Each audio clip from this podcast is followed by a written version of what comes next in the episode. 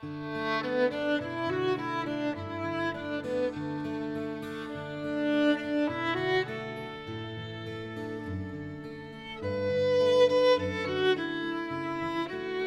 迎您收听静听书屋，我是佳琪。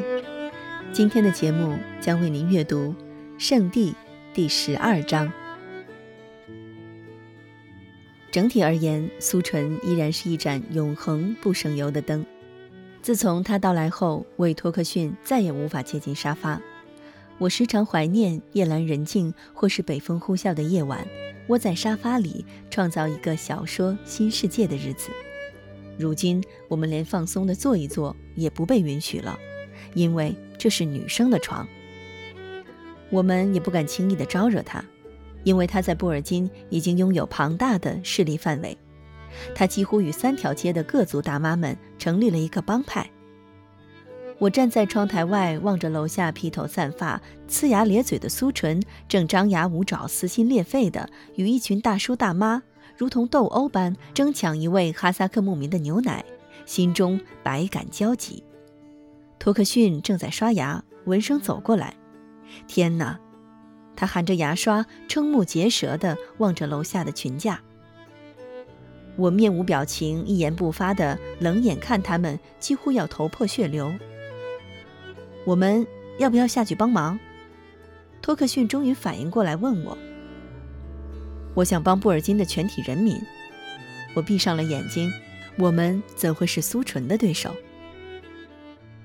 苏纯衣衫不整的凯旋归来后，我警告他：“你不要在这里闹出乱子哦。”他拎起那壶牛奶，委屈地说：“这个奶就是要这样买的，你不这样买就买不到，买不到我怎么喂养你们呢？”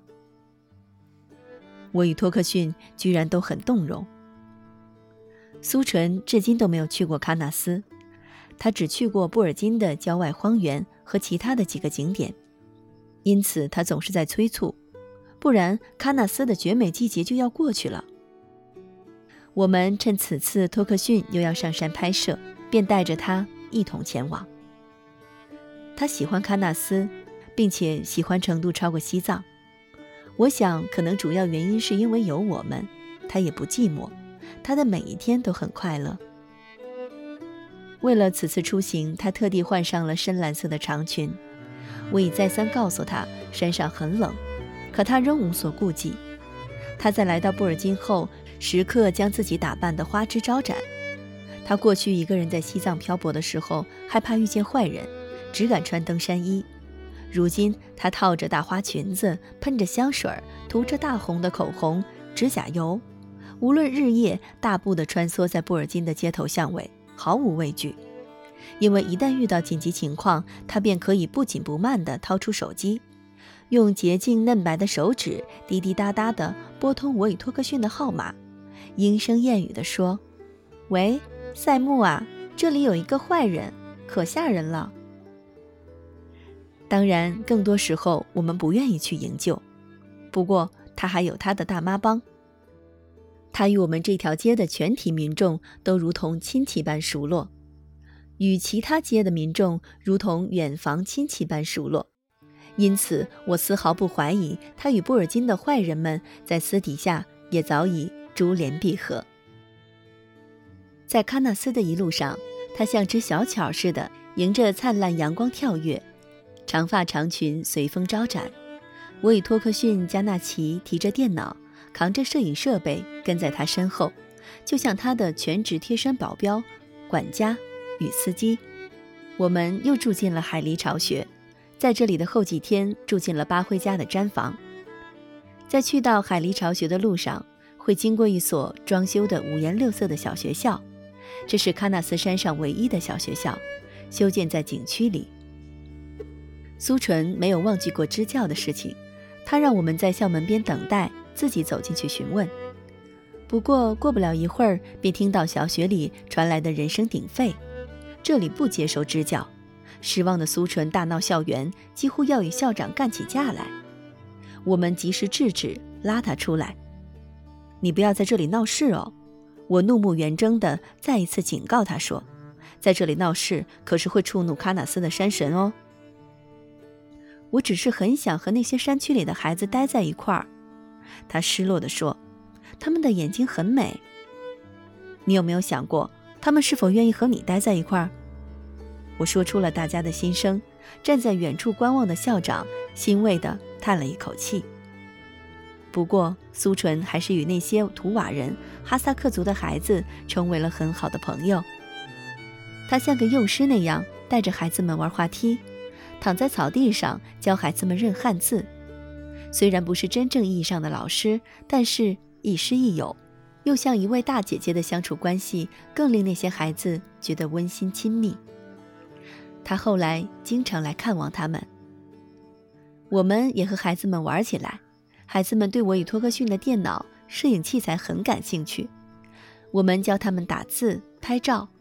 苏纯抱着一个娇小的小女孩在草地上滚来滚去，幅度很大。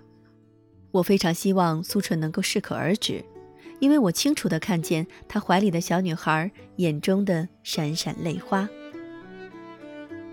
这所小学校是一座依山傍水的美丽乐园。校门外有一块可爱的小黑板，底座上留有几节粉笔头。我带着几个小孩走过去，拿起一支粉笔在黑板上写：“天堂里，形单影只，孑然一身，就是地狱；地狱里，有人陪伴着，爱着，就是天堂。”这是我以前小说中的两句话。托克逊也带着几个小朋友走过来拍照，苏纯看见了，牵着一个小男孩，抱着那个小女孩走过来。歪着脑袋仔细打量了一遍，随即捡起一支粉笔头，在我的字后面续写：“如果地狱里有两个人，就不再有天堂；如果天堂里只能容下一个人，那么我下地狱，你上天堂。怎么样？”他得意地丢开粉笔头，“本小姐可是个才女。”我们觉得不怎么样。因为直白的最后两句令我们都有一点恐惧。不过，就在我们离开这座小学校时，一位从深圳远道而来的基督教传教士为我们带来了更深的恐惧。先生、小姐，你们好。这位戴着金边眼镜的传教士站在我们面前，亲切友好地说：“我在你们的头顶上看到了神的光圈，你们都会上天堂。”我们都不约而同地往后退了一步。我们不想上天堂，我们只想留在人间。托克逊从领口中拉出一条银白色的十字架项链。我就是基督徒。我是佛教徒。苏纯接着说。加纳奇则指着天空说道：“安拉，伊斯兰。”而我已经走出了很远很远。海狸巢穴里一如出来时的三张床，加纳奇不在这里过夜。苏纯选择了最左边的那张床，靠着墙有安全感，并且如今只有他被换上了一床花被子。托克逊依然睡在最右边，我睡在中间。夜里我仰躺着，苏纯与托克逊面对着我侧躺着。我们开始聊天，苏纯容易一惊一乍。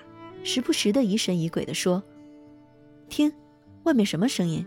老鼠吗？”或者脸蒙进被子里惊恐的尖叫，其实是一头路过的白面牛，喀纳斯的特产。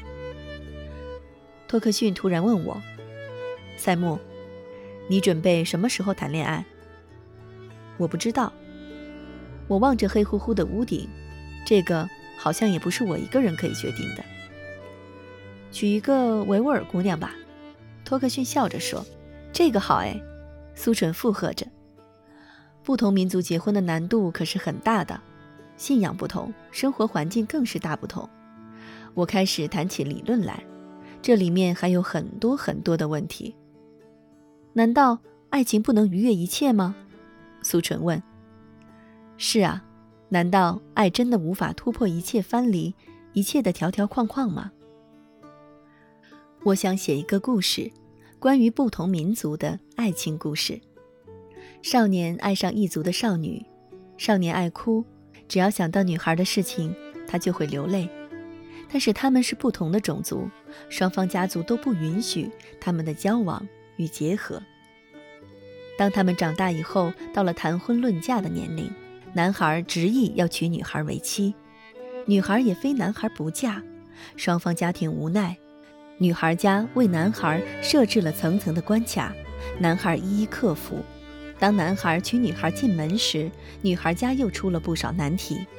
聪明勇敢的男孩因为爱，最终摘得了胜利的果实。但是从此之后的生活并不顺利。因为信仰与生活习惯的不同，他们的生活并不快活轻松。各自家庭的不祝福，外人的闲言碎语，当他们有了小孩，孩子也会被排斥。这个故事估计要写很长很长，而且会非常的复杂、波澜壮阔，因为这里面涉及到很多方面的难题：物种、历史、文化、社会、人性，很多很多。你让他们逃离苦海吧，远走高飞。”苏纯说道，“去一个很远很远的地方，过不被打扰的幸福生活。这样的生活真的幸福吗？”我问他。他们为了自己的爱情离开了自己的父母、家族、家乡，这是一种自私的行为。托克逊很赞同，这是一种逃避。我说：“那你要怎么做？”苏纯问道：“我不希望他们逃避，我希望他们能够真正的幸福。我想找到这类事情的根源，它为什么会受阻？为什么不能畅通？它有没有未来？它的未来是好的还是坏的？我很好奇这些。我想提供解决办法。我不希望它只是一个童话故事。这样写的话，就需要大量的知识储备了。”托克逊很理解我的想法，说道：“是的，涉及面太广，疑问太多，所以我总说，不断的学习才是人永恒的信仰，也是唯一的出路。”我说道：“赛木，加油！我喜欢有深度的东西。”托克逊说：“因为只有深度，才是我们在以后的人生道路上，唯一能将现实实现成梦，或将梦实现为现实的权杖。”而绝不仅仅是童话故事和梦。对，托克逊点着头。世界本来就是一个深邃的奥秘。不过，我真的很喜欢那个爱哭的男孩子。苏纯却说，他会为女孩掉眼泪。我听过一个传说，说雌孔雀必须喝下雄孔雀的眼泪才能受孕。生一堆催泪弹吗？我说道。讨厌，他咯咯地笑着。其实。我也为女孩掉过眼泪，托克逊说，但是他没有看到。我与苏纯都安静下来。随后，苏纯说：“你应该让他看到的。”苏纯，你恋爱过吗？我问。我有过惊心动魄的暗恋。你们要记住啊，以后要尽情的在女孩面前哭，要让她知道你真的爱她。眼泪不等于爱吧？我说道。但是爱里面绝对有眼泪，他深沉缱绻地说：“你喜欢爱哭的男孩子？”我问他：“我也喜欢忍不住流泪的男孩子。这样的男孩很坚韧，自尊心很强。不过听了你的这个故事，我更喜欢会为女孩掉眼泪的男孩，很可爱。这一夜我们睡得都很沉。”各自或许都做着对于爱情的幻梦。屋外的野鸟飞走，震下零零落落的枯枝树叶。屋中温暖，个人酣睡。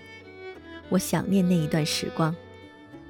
第二天，我们租下巴辉家的马，向核心的禁地再次进军。托克逊在这里往返多次，只为拍到更多的水怪的画面。苏纯视力好，即便站在离湖很远的山坡上。依然能不断发现水面下隐隐的鱼影，所以这次出行，他为托克逊的工作立下了汗马功劳。累了时，我们又来到山崖上那棵古老的巨树下，吃完苏纯自制的漂亮午餐，托克逊与加纳奇去寻找具有更好视野的取景地。苏纯扎起裙子，一个人钻进了不远处的浅林中探奇。我戴着前几天苏纯送给我的牛仔帽，背靠着树，两腿随意地叠在一起，翻看一本小小的、精美的书。书中有许多漂亮的插画，一如我抬起头便满眼的美景。清新的风荡漾着，枝头的鸟儿跳跃着，偶尔飘下几片落叶。我仰起头望着如同聚伞一般的树冠，缝隙处洒下刺眼的光亮。满天光斑，像是璀璨的星空。我旋转着脑袋望着，渐渐有些困倦，低下头，拉下帽檐，闭上双眼。这时，托克逊与加纳奇回来，看见我，他们一定以为我睡着了。托克逊走下来，蹲下，想要拉开我的帽檐，结果一把抓住他的手腕。我们都笑了。苏纯也跑回来。捡了一袋子奇形怪状的落叶与森林中各种各样稀奇古怪的物体，往草地上一躺，双手伸展，闭着眼睛呼吸。这里的空气与美景，为每一张放松舒展的面容都刻上了一道微笑。我们躺在草丛中，我枕着双手，望着蓝天白云，就像一个快乐的孩子。我的天空。为何挂满湿的泪？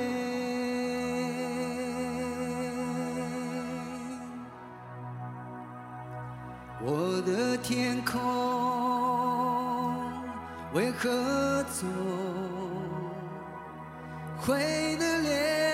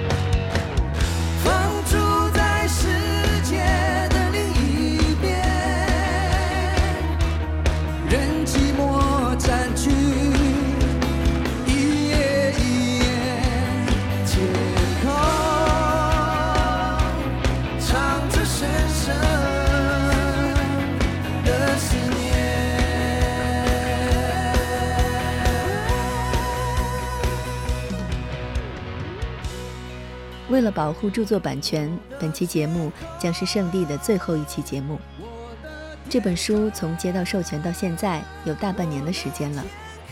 这段时间，由于我工作等很多方面的原因，断断续续地发布了十二期。在这里还要跟大家说声抱歉，由于更新频率的不稳定，或多或少的会影响到大家收听的效果。如果您也和我一样喜欢这本书，欢迎大家到书店购买正版书籍。我是佳琪，感谢您一直以来的支持和关注，让我们共同期待下一本书的相遇。